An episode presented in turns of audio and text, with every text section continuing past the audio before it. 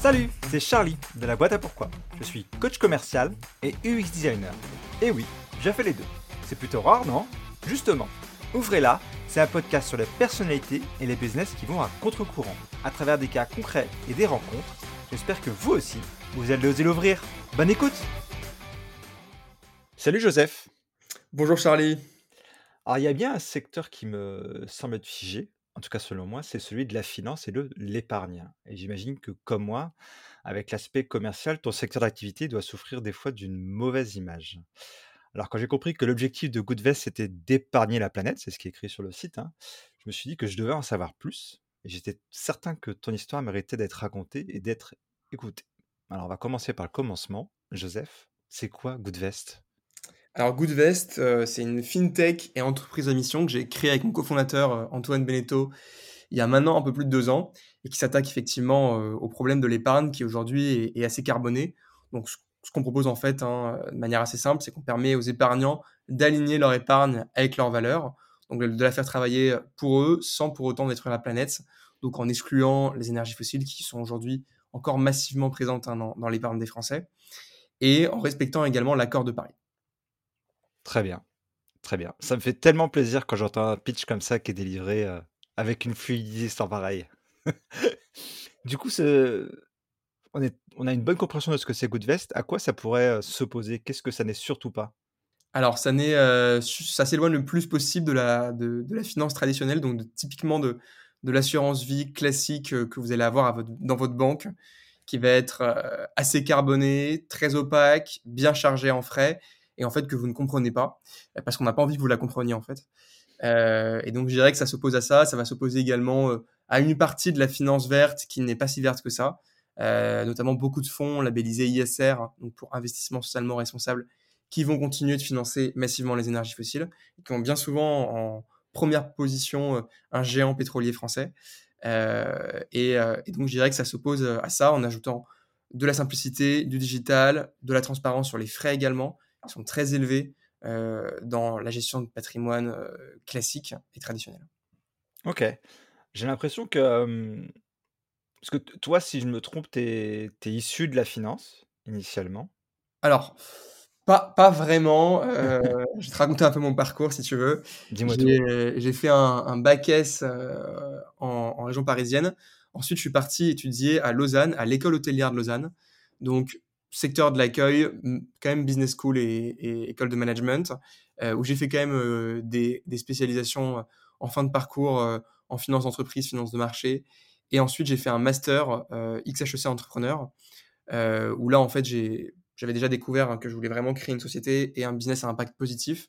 Donc, j'ai travaillé sur différents euh, projets durant ce master, toujours en lien avec l'environnement. Et pendant le Covid, comme beaucoup de, Français, j'avais de l'épargne qui s'accumulait un petit peu et, et j'étais confiné comme tout le monde. Et je me suis dit qu'il fallait que j'investisse cette épargne et, si possible, dans des entreprises à des projets durables. Et j'ai mmh. réalisé qu'il n'y avait pas tellement de solutions sur le marché qui, qui me convenaient, à part du crowdfunding, ce qui est super, mais qui ne convient pas pour la majorité de son épargne, vu que c'est pas liquide, peu diversifié, assez risqué. donc je fais un peu de crowdfunding, mais pour le reste de l'épargne, il fallait trouver quelque chose. Et, et, donc c'est là que j'ai eu l'idée de Goodvest, en fait. Ok. Donc c'est arrivé assez vite. C'est quoi la, la, durée entre justement tu sors de, de l'école et tu fondes Goodvest Combien de temps s'est passé entre temps? Euh, c'est même une, durée en, négative euh, en termes de mois parce que bah, j'ai euh, techniquement le, master s'est terminé en, en décembre 2021. Euh, on a une petite thèse à rendre et j'ai créé Goodvest en septembre 2021. Donc vraiment à la fin du master. Alors là, je, je, je vais pas épater, faut, faut, que je, faut je prenne deux minutes pour. Il n'y a pas de temps à perdre. voilà. Ouais. Pour un enjeu C'était ça? Non, non, c'est clair, il y avait un, il y avait, il y avait pas de temps à perdre. Euh, il, y avait, il, y avait, vraiment un besoin qu'on a, qu'on a vraiment senti. Euh, il y avait aussi la, volonté bah, de rapidement euh, faire aboutir un produit, avoir nos premiers clients, commencer à gagner un peu notre vie parce que bon, quand on sort d'études, c'est vrai qu'on n'a pas le, on n'a pas le, le stress d'avoir des enfants, des études à bientôt financer, etc. Mais en tout cas, il y a quand même la volonté d'être indépendant financièrement rapidement. Euh, donc il fallait, fallait exécuter rapidement. Il y avait aussi un marché conséquent euh, à prendre vu qu'on était les premiers sur le marché. Il fallait qu'on soit assez rapide. Et, et, donc, on a voulu aller exécuter rapidement. C'est aussi une bonne manière de convaincre les investisseurs, de montrer qu'on exécute bien. Donc, donc voilà, tout, tout, ça qui nous a qui expliqué qu'on allait effectivement assez vite et on a lancé Goodvest moins d'un an après. Ok. Donc c'était une urgence autant, enfin presque autant personnelle que, que pro, si je puis dire. En tout cas, sur le marché, il y avait, il y avait le besoin de répondre à quelque chose d'urgentissime. Quoi. Sur tous les plans, et en plus, il y avait effectivement une, une, une prise de conscience massive des sujets environnementaux qui s'est mmh. accélérée encore avec le Covid et qui s'est étendue à, à d'autres secteurs que les secteurs qui étaient traditionnellement attaqués, donc les énergies fossiles, la fast fashion, l'aviation. Et maintenant, la finance, parce qu'en fait, le finance, le la finance, c'est vraiment le moteur de l'économie. c'est un grand méchant loup pour beaucoup, mais en mmh. fait, la finance, c'est simplement des flux, donc ça dépend comment on les oriente. Et, et, donc, en, vraiment changeant la finance, on peut changer l'économie et, mmh. et, la décarboner. Et donc, c'est important de s'attaquer à ce levier. Mmh. Je, voulais rebondir sur ce que tu venais de dire que justement on a l'impression que c'est le grand méchant loup. Je, crois que c'est toi qui est, passé. Je, me demande si c'est pas BFM où tu es passé et, j'ai cru sentir que les, questions qui étaient posées étaient assez orientées. Je vais m'expliquer dans le sens où j'avais l'impression que bah, on, essayait plutôt de savoir pourquoi il fallait pas travailler avec Goodvest que de savoir pourquoi Goodvest c'était bien. Je vais prendre un exemple, je crois que c'était, bah, voilà, euh, est-ce que, typiquement la question c'était, mais est-ce qu'on peut faire de l'argent en étant respectueux de l'environnement? Oui, oui. bah écoute, il y a effectivement des idées reçues en ce sens, où on pense qu'on va forcément perdre de l'argent, ou du moins pas en gagner, si on investit de manière responsable.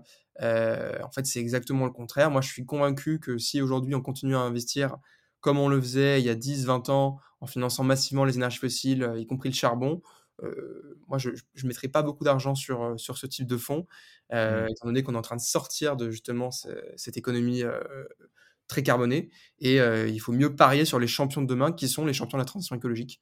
Donc, donc voilà. Et, après, ça dépend, ça dépend de, de, quel passage c'était, parce qu'il y, y, en a, il y a quelques passages où les journalistes étaient plus était plus optimiste. Oui, bah, j'espère. j'espère. J'espère autant pour toi que pour le message que tu essaies de faire passer. Euh, mais c'est vrai, j'ai un extrait, je crois, qui durait quelques minutes, donc j'ai pas, j'ai pas du tout voir, mais ça m'avait, euh, ouais, ça m'avait fait hausser un sourcil en me disant, mais c'est bizarre cet angle. C'est une question provocante de manière volontaire. Ça veut dire que Bien sûr. Euh, ils attendent justement une réponse particulière. Et c'est vraiment leur rôle de, de créer le mmh. débat. Donc parfois, même quand il n'y en a pas, il faut le créer. euh, c'est le métier des journalistes. Mais, euh, mais voilà, c'est pas forcément malveillant. Et puis je pense que la, la, la question, euh, je ne critique pas la question, dans le sens où je pense que j'imagine que d'autres gens doivent se la poser. Bah, une bonne partie des. D'ailleurs, il y a même des sondages hein, qui ont été faits sur le sujet.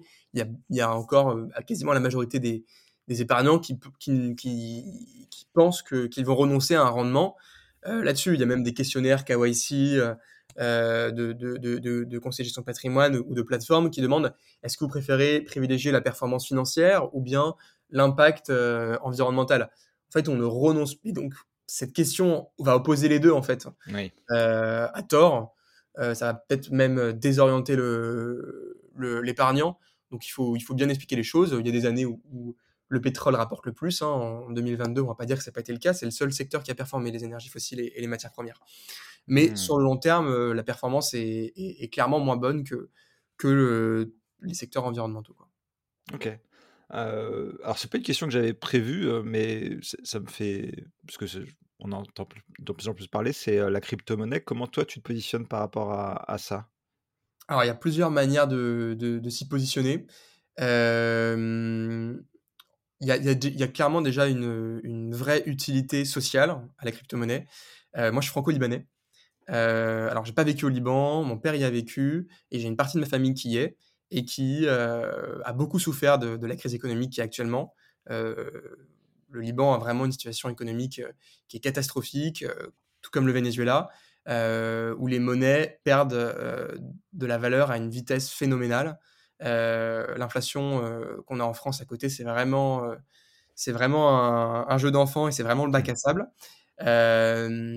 Euh, il y a un, petit exemple qui, était, euh, qui, est, assez, qui est assez parlant. Euh, il y a, donc je suis pas allé pendant trois ans et demi, euh, pendant toute la crise du Covid, et j'y suis retourné là, à Noël, pour voir ma famille. Et je les accompagnais à un moment faire des courses dans un supermarché. Et j'ai vu une plaquette de chocolat à un million de, un peu plus d'un million de livres libanaises. et j'en ai, j'en ai, j'en ai parlé avec ma famille juste après.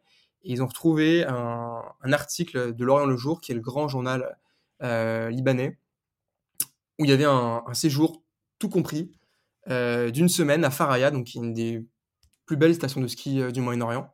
un séjour tout compris dans un 4 étoiles avec petit déjeuner inclus, qui coûtait 50 livres libanaises.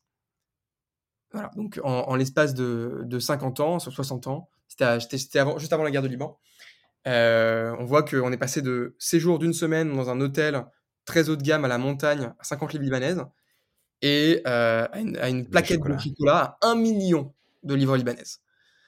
et pourquoi? Parce que bah, la, banque centrale libanaise, il y, a plein de raisons. Hein. Évidemment, il y a eu la guerre, mmh. mais il y a une extrêmement mauvaise gestion, la corruption, et une très très très mauvaise gestion de, de, de, de la banque centrale qui a imprimé énormément, énormément, énormément de billets, ce qui fait que la, la, le, la monnaie a perdu beaucoup de valeur. Et c'est aussi ce qui s'est passé pendant, le, pendant le Covid. Hein. On a imprimé beaucoup, beaucoup, beaucoup d'argent. Alors pour sauver les entreprises, et il fallait le faire. Peut-être qu'on l'a trop fait. L'inflation a failli, a failli, a été hors de contrôle pendant, pendant quelques temps. Là, on est en train apparemment de, de, de c'est en train de, de, revenir un peu sous contrôle. Mais effectivement, les, il y a beaucoup d'économies qui ont été, et donc beaucoup de vies qui ont été complètement détruites à cause d'une gestion calamiteuse des, des finances publiques et, euh, et euh, des banques centrales. Et donc là-dessus, le fait d'avoir une monnaie décentralisée, euh, ça a un intérêt qui est énorme et, et, qui a un intérêt social qui est, qui est évident. Donc l'utilité, elle est clairement, elle est clairement là, elle est démontrée, il n'y a pas de, pas de point là-dessus. En tout cas pour les crypto-monnaies qui sont décentralisées, euh, c'est pas pas le cas de, de, toutes ces crypto-monnaies et qui ont une quantité limitée, etc. Ensuite sur le plan environnemental, bah, il y a toutes sortes de crypto-monnaies. Il y a des crypto-monnaies qui vont consommer énormément d'énergie, d'autres non.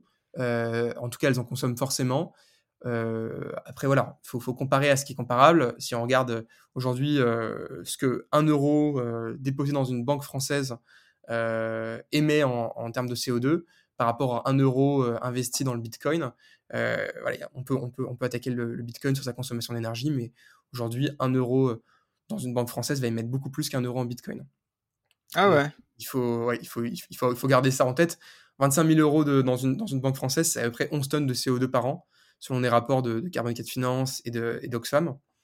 Donc euh, voilà, c'est à garder en tête. On peut critiquer euh, les crypto-monnaies. Ce qui est surtout important, c'est de les produire avec des énergies renouvelables, notamment par exemple quand il y a des surplus de production d'énergie. Ça se fait dans les pays du Nord, par exemple, quand il y a des surplus de production d'énergie, bah, ça peut être utile de miner avec. Ça peut être également utile. Il y, a une startup française, j'ai plus le nom en tête, mais qui, euh, va chauffer des bâtiments avec, euh, avec euh, des, ordinateurs qui vont miner des bitcoins. Il y a des utilités à trouver. il y a un vrai débat là-dessus. En tout cas, il y, a, aussi des crypto-monnaies qui émettent beaucoup moins de CO2. Mais sur le plan social, en tout cas, ça a un, impact qui est super important. Et effectivement, les, quand on regarde le taux d'adoption des, crypto-monnaies, on voit qu'elles sont très adoptées aussi dans ces pays qui ont, qui ont une forte inflation et une économie qui est, qui est perturbée. Et c'est pas, pas sans raison. Quoi. Oui, ça me semble assez logique comme fonctionnement si, si on perd confiance en en l'État et en la gestion des des fonds financiers, on du coup, on se tourne plus facilement vers l'alternative, pardon, versus, les pays occidentaux où on a plutôt tendance à se reposer beaucoup sur, sur l'État et la gestion des fonds, en disant: «On leur on leur fait confiance, quoi». Si le livret A, il est ce qu'il est aujourd'hui, c'est parce qu'on a tendance à à se dire: «Bah, c'est fiable». Euh, avec tout ce que ça peut impliquer. Euh, et du coup, on se tourne plus difficilement vers des, des monnaies qu'on perçoit comme plus volatiles. C'est clair. Après, un petit message, un petit, un petit warning.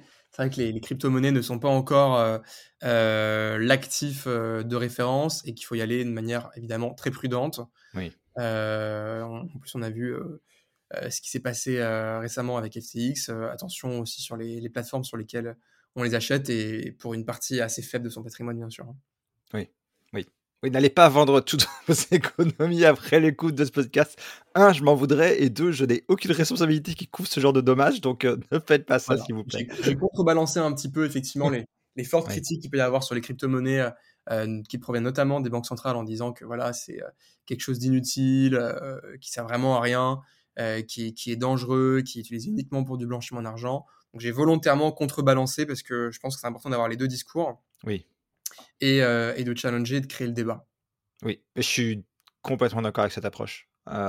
J'entends beaucoup de gens parler soit de l'un ou de l'autre et ça me dérange souvent de, bah, de comprendre qu'en fait qu'on a un seul regard sur ce qui se passe et jamais on prend l'autre côté du problème en compte. Alors que ça, jamais on a solutionné un problème en, en prenant qu'une partie. Ça n'a jamais marché. Donc je, suis assez étonné. Donc merci de l'avoir fait. merci d'avoir clarifié ça. Est-ce que, alors du coup, tu as lancé, as lancé très vite. Goodvest. Mais est-ce que dans le peu de temps qui est où tu as, as, fait ce lancement, bon, c'était en 2021, donc il y a un peu de temps qui s'est passé, est-ce qu'il y a eu des moments de doute? Alors, il y en a forcément, il y en a toujours. il y en a eu plusieurs. pas mal de difficultés à trouver un assureur partenaire quand on sort d'école et qu'on a, j'avais 23 ans ou 22 mmh. quand j'ai créé Goodvest. Donc, j'ai pris ça a pris pas mal de temps de convaincre euh, un assureur pour nous accompagner. Euh, il y en a notamment un qui m'a euh, voilà, qui, qui lâché après pas mal de mois de discussion. et c'était celui avec lequel j'étais le plus avancé. Donc heureusement, il y a notre partenaire actuel Generali qui a cru, qui a beaucoup cru au projet. Donc il y, avait, il y a eu ça, il y a eu le fait que même bien avant ça, j'ai pris pas mal de temps à trouver le bon associé. j'ai changé trois fois d'associé. une première associée qui était une camarade d'école qui euh, a voulu bosser en VC euh, et pas forcément cofonder le projet euh, à la sortie du master.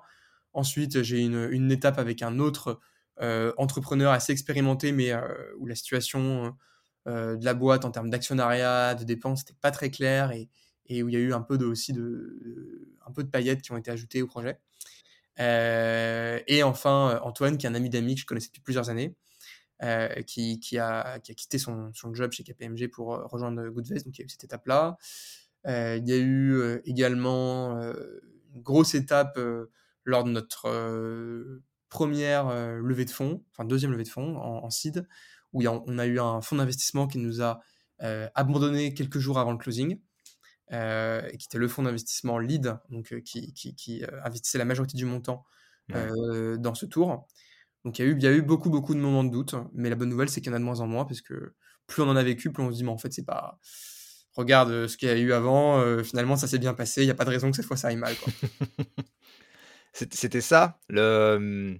Au-delà, au-delà de ce qui animait le projet et, cette urgence, c'était ça qui te faisait dire bon bah de toute façon euh, il y, a eu pire et, on a toujours survécu un le plus sain de main quoi. Ouais, oui, je pense qu'il y a, y a aussi pas, mal de, pas mal de résilience. Euh, et, euh, et la, volonté de dire on n'a pas fait tout ça pour rien, on va trouver des solutions, se, se retrousser les manches et puis, euh, et puis voilà, il faut être patient. Ce qui est difficile aussi, c'est d'avoir la patience, parce que tout prend du temps, trouver un partenaire, obtenir les agréments, lancer le produit, lever des fonds, etc. Je me dis, enfin, j'y connais honnêtement rien. Et je suis assez étonné parce que quand, quand j'entends le projet, je me dis entre 2021, euh, au moment où tu as lancé la chose, et, maintenant en 2022, j'ai l'impression que tu as été, en fait, in fine, très vite. Alors que je me fais, peut-être, c'est moi, hein, je me fais toute une montagne de, bah, de créer un nouvel acteur de la finance. C'est ça que vous avez fait. Bah ça, ça, prend du temps, mais on a tout fait en parallèle. Donc, euh, mon associé s'est chargé du développement du produit, de la partie technique, moi du financement, euh, du, début de la campagne marketing d'acquisition euh, pour avoir pas mal de préinscrits le jour du lancement, des agréments, du partenariat avec l'assureur. Et le fait de faire tout en même temps, vraiment avec une bonne gestion de projet, ça a permis d'aller quand même, assez vite. Ok. Donc c'est le, ouais, le fait d'avoir tout mis en parallèle. Et c'était peut-être une bonne approche dans le sens où quand, quand ton associé, lui, trouvait des, blocages, bah, toi, tu avais ta perspective, et vu que tu n'avais pas le nez dedans ce problème-là, tu pouvais peut-être avoir un regard un peu euh, plus éclairé ou plus frais, à défaut d'autre chose. Ouais, et puis, on est ça, vu qu'un de mes défauts, c'est je pense que je suis pas très patient. Euh, ça, ça, ça, a aidé le fait que ça, que ça aille vite. Si on avait fait euh, les choses les unes après les, choses, les autres et pas tout en même temps, entre guillemets, on aurait mis 2-3 ans comme certains de nos concurrents, à sortir le produit. Ouais. Et euh, ça aurait été euh, plus difficile financièrement, en termes de marché, et cetera et en termes de motivation, je pense aussi. Oui, ouais, je vois, je je je suis un peu impatient aussi. Je vois complètement de quoi tu veux parler, mais je trouve qu'en fait, tu as tu as fait enfin, beaucoup de gens diraient que l'impatience, ça peut être un défaut. Je pense que tu as fait une force de ça, en fait. J'essaye en tout cas, c'est c'est Ça a l'air d'avoir marché. Je je pense, en tout cas de mon point de vue, ça a l'air d'avoir marché. Comment est-ce qu'on, vend une solution d'épargne, engagée pour l'environnement? C'est quoi les, valeurs de Goodvest? C'est quoi la communication que vous faites? Qu'est-ce que vous, Alors on essaie d'avoir une, une communication qui est comme notre méthodologie, donc basée sur deux 2 piliers, heu, donc déjà qui est qui est qui est très pédagogique. C'est super important parce que l'éducation, heu, financière en France est assez faible. Alors si en plus on rajoute une brique une brique, heu, d'impact environnemental de l'épargne, on perd beaucoup de monde. Donc c'est Mmh. important de faire beaucoup, beaucoup de pédagogie, donc de produire beaucoup de contenu et après on sur notre contenu, on essaie qu'il soit à la fois transparent et scientifique, donc comme notre méthodologie qui se base sur les accords de Paris, sur un partenariat avec Carbone 4 Finance, bientôt sur d'autres critères comme la biodiversité, heu, sur des exclusions strictes, heu, et cetera et heu et donc on on la vend en en l'expliquant.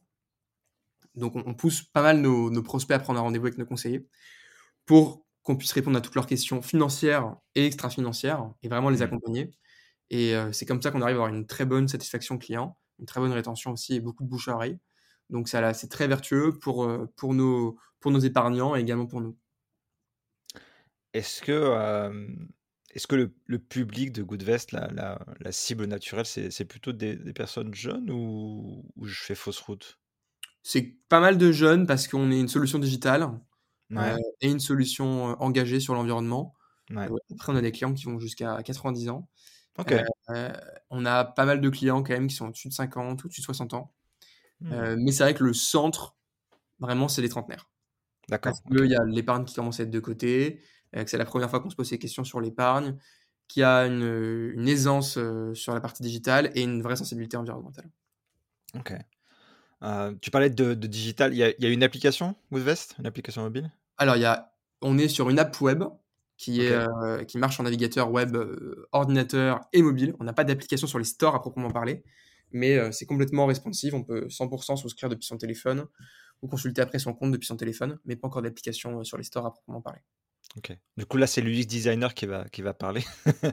Vous a vous avez testé un petit peu auprès des utilisateurs la création de cette application ou comment ça s'est passé? On sait qu'on veut le faire, heu, c'est pas la priorité numéro 1, heu, parce qu'on a pas mal d'autres chantiers en cours et que même si c'est une demande, ça ça comble un manque, mais qui est assez léger, quoi. Il n'y a pas un énorme pain là-dessus. C'est-à-dire que l'application, elle est 100% responsive sur mobile, donc heu, on n'a pas besoin a priori d'y aller 3 fois par jour.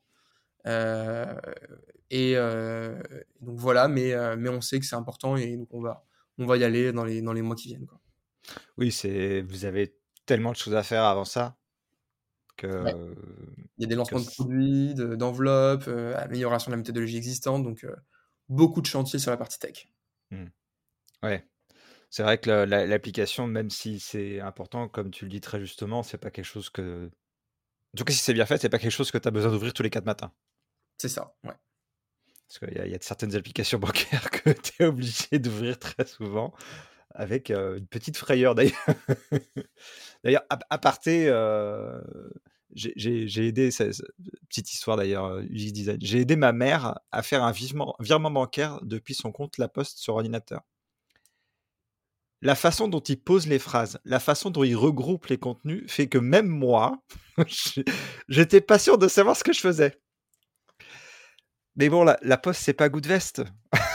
Pas client je Ils ont pas client de la Poste et encore ils ont, heu, ça m'étonne quasiment, heu, ça m'étonne presque parce qu'ils ont quand même ma French Bank, heu, qui est censée être, mieux! heu, plus digitale et cetera, mais mais effectivement je c'est vrai que comme ça j'ai pas une énorme confiance en en leur, heu, interface web. Bah, on voit qu'il y a un effort de fait, mais mais je me dis alors ma mère, tout le monde va dire: «Oui, mais ta mère, elle a pas ton âge, elle elle a plus de 70 ans», mais même moi, je trouvais que l'organisation, objectivement, était c'était, heu, c'était perturbant, en fait, heu, on avait l'impression de pas valider le virement alors qu'on le faisait, enfin, après peut-être que j'ai un regard sur ça, mais ce que je me suis dit, c'est qu'on peut penser qu'on a fait une très bonne application, on peut l'avoir testée mais pas arrivé à la bonne conclusion. Heu et et c'est vrai qu'un public, qui est plus âgé peut avoir des problématiques qui sont différentes de celles qui sont plus jeunes, on est bien d'accord là-dessus. Mais je trouvais je trouvais ça intéressant de de se dire des fois: «Oui, bah, on verra ça plus tard». Alors c'est pas une critique, hein. J'entends tout à fait la la façon dont dont dont la Goodverse se construit et que, bah, il faut du temps, hein. Ça et puis, bah, votre objectif, c'est d'abord le produit que vous vendez. Donc ça paraît normal de blinder ça avant avant le reste, parce que si vous avez une belle application, mais que derrière ça ne ça n'est pas rentable, ça ne sert à rien. C'est clair, aujourd'hui, on a on a 2 500 clients, Ouais. heu, donc la priorité, c'est d'abord travailler la la base client, parce que si on a 2 500 clients sur notre application mobile, c'est pas forcément, heu, pas forcément très rentable ou ou utile. Par contre, si on lance l'application, qu'on en aura 10 000, 20 000, là, c'est c'est plus pertinent tout de suite. Ouais, puis après ça peut être resté en en web, hein, heu, moi ça je vois pas ça de choquant, hein. Ça rend l'expérience plus fluide, ça évite un téléchargement d'applications en plus, heu pourquoi pas, quoi. Il y a beaucoup de à part peut-être pour la sécurité, mais bon, ça c'est un autre débat, mais ouais, des fois c'est pas forcément utile, quoi. Intéressant. Du coup, pendant cette cette cour cette courte, heu, création de business, est-ce qu'il y a eu des obstacles? Bon, tu as évoqué, heu, un peu les moments de doute, heu, donc ça, ça a été des obstacles, mais, est-ce qu'il y a eu d'autres moments où tu t'es dit, «Ouais, là, ça va être chaud, de franchir ça», ou encore des choses qui bloquent aujourd'hui, où tu te dis: «Ça va être compliqué»? Bah, je pense que le plus difficile, c'est la levée de fonds, donc effectivement, il y a eu cette, cette histoire-là avec ce fonds en question qui nous a mis, qui nous a fait une belle frayeur. Heu, à ce moment-là, on avait peu de on avait peu de trésorerie et il a fallu rapidement trouver des alternatives. Mmh. Mais c'est passé. Heu, effectivement, là, je pense que chaque chaque financement, chaque nouvelle levée de fonds, c'est le stress qui va avec. C'est aussi beaucoup, beaucoup de bonheur quand c'est, heu, fini, beaucoup, beaucoup de soulagement. Mais c'est aussi avant des qui durent quelques jours et avant, il y a quelques mois de stress. Donc voilà, c'est, je pense que chaque nouvelle levée de fonds, va va être, heu, va apporter cette cette quantité de stress, quoi. Si tu avais des conseils à à donner aux entrepreneurs qui justement se tournent vers la levée de fonds, ce serait quoi? C'est de s'y prendre beaucoup, heu, suffisamment en avance, d'avoir des plans B. Puis, voilà, de faut avoir de la chance aussi, je pense, enfin, non, non, mais c'est, de de choisir les bons fonds, mais généralement, on n'a pas forcément beaucoup de choix, donc c'est non, beaucoup de courage, quoi. C'est pas c'est pas quelque chose de super simple. J'ai l'impression à t'écouter, j'ai l'impression que le conseil, c'est ne le faites pas. Ne le faites pas, mais vous avez pas forcément le choix. Il y a des il y a des business qui peuvent être rentables, heu, dès le dès les premiers clients, Mmh, des notamment des business B2B, heu heu, voilà, ou des services, heu, ou alors des business qui vont encaisser le revenu quelques jours après la souscription, ce qui est pas du tout le cas sur l'assurance vie puisque le revenu, il se fait sur, heu, des années et des années. Mais mais quand il y a pas le choix, il faut il faut le faire, quoi. Après, heu, on peut choi on peut aussi, heu, s'arranger en maximisant la la partie dette. Nous, c'est ce qu'on fait, c'est, on fait vraiment le plus de dettes possible. Donc dès qu'on lève des fonds, on va tout de suite chercher à à faire un effet de levier, mmh. avec de la dette et ça permet quand même de réduire les montants à lever, de d'allonger les échéances et cetera.